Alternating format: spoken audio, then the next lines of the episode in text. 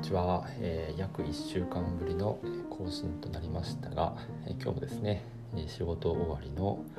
息抜きラジオですね更新していきたいと思います、えーと、今日のテーマはですね先ほど5分ぐらいちょっと考えていたんですけども今日はですね私がすごくこう大切にしている考え方なんですけど価値観について今日は私のあの持論をですね、えー、お話ししていく時間にしようかなと思います。はい、皆さんはあの価値観って聞くとちょっと堅苦しい表現だなっていう風にね感じる方もいらっしゃるのではないでしょうか。最近だとね「あのキスマイフット2の」えー、番組であの価値観の違いをこう楽しむようなゲームがやってますよね。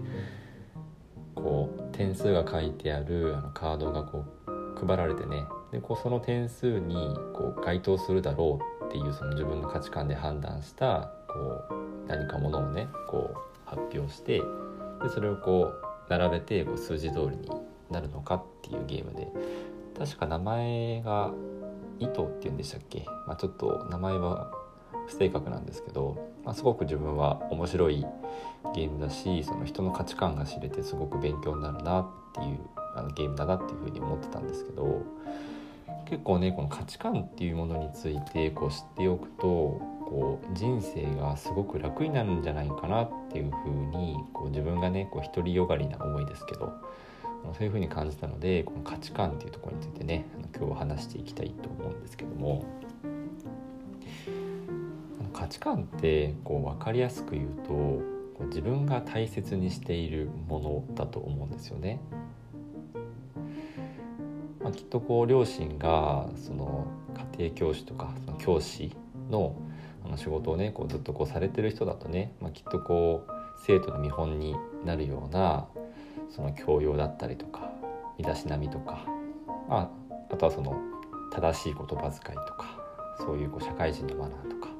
なんかこうそういうのがこう大切だっていうふうなことをきっと両親から言われると思うんですよね。そうするとその子供っていうのがやっぱりあそれってすごく大切なことなんだなっていうふうに思うと、まあ、きっとこうその子は、まあ、そういうのをこう大切にすると思うんですよね。そうするとこう自然と身だしなみとかその言葉遣いとか姿勢とか、まあ、そういうふうなところをこう大切にしようっていうふうに考えてでまあそれがこう行動に現れてこう見た目に現れるっていう風な感じだと思うんですよね。ま要はそのその人が何を大切にしているのかっていうのがその価値観だとするとそのその人が大切にしているものっていうのはその大切にしたいと思う理由があるんですよね。そのそれを大切にしたいって思うその明確な理由っていうのがそのこれまでの人生経験を通じてあったからこそその大切にしているわけだと思うんですよ。でその人生経験っていうのがその生まれてからその学生時代とか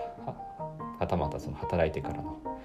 経験だったりとか、まあ、どういったところでっていうのは、まあ、人それぞれだと思いますけどやっぱりその必ず何かしらの経験とかの周りの人から言われたこととか、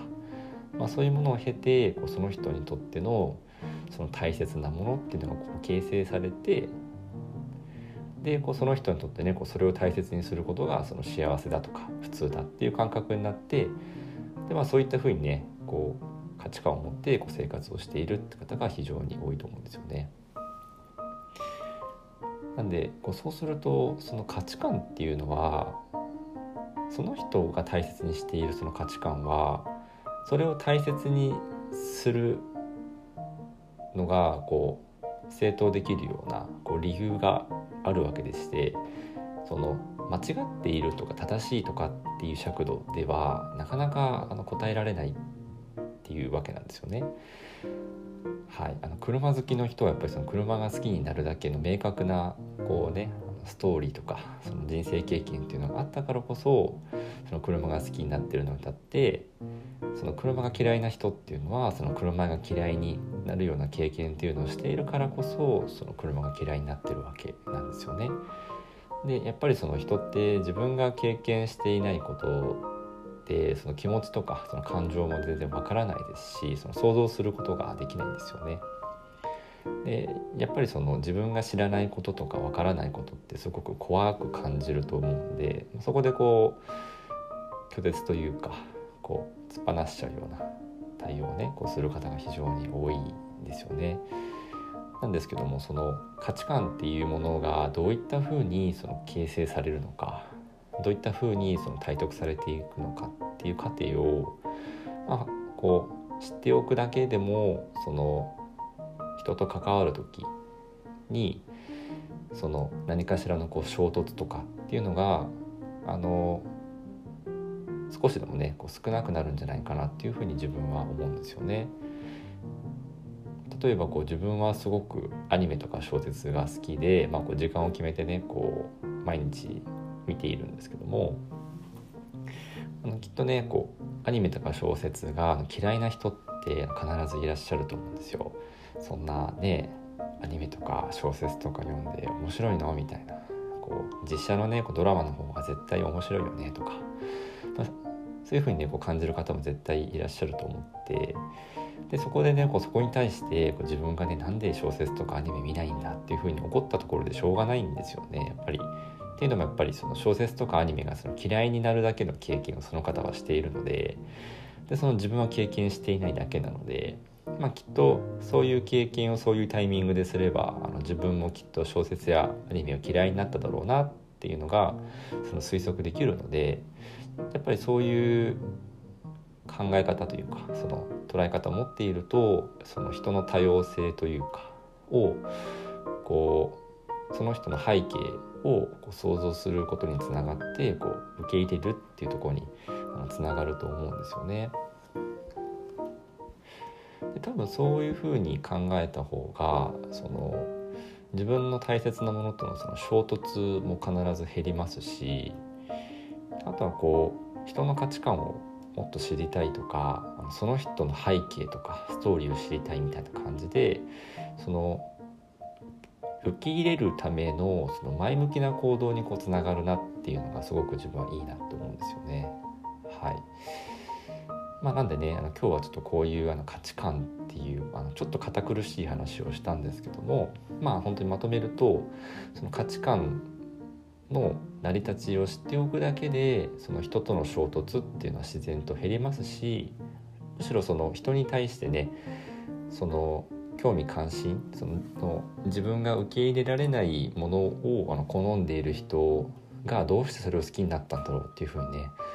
好奇心とかその興味をねこう抱けるっていうところにもつながるので、まあ、この価値観のねこう成り立ちとかその構成を知るっていうのは、まあ、きっとあの、ね、あのこのラジオを聴いてる方ももちろんですけどもきっとね多くの方にとってまあ有益というかあの教養としては、ね、あの参考になるんじゃないかなと思って今日はこういう話をさせていただきました。ちょっとねやっぱりこう自分なりのこう哲学っていうのをねやっぱりもっともっとこう深めていきたいなっていうのをすごく感じるので、はい、またねあのこういった話をまたさせていただければと思いますので、はい、また今後ともよろしくお願いいたします。はい、皆さんねオリンピック始まっておりますから、はい、是非とも一緒に応援していきましょう。それではまた次回の配信でお会いしましょう。バイバーイ。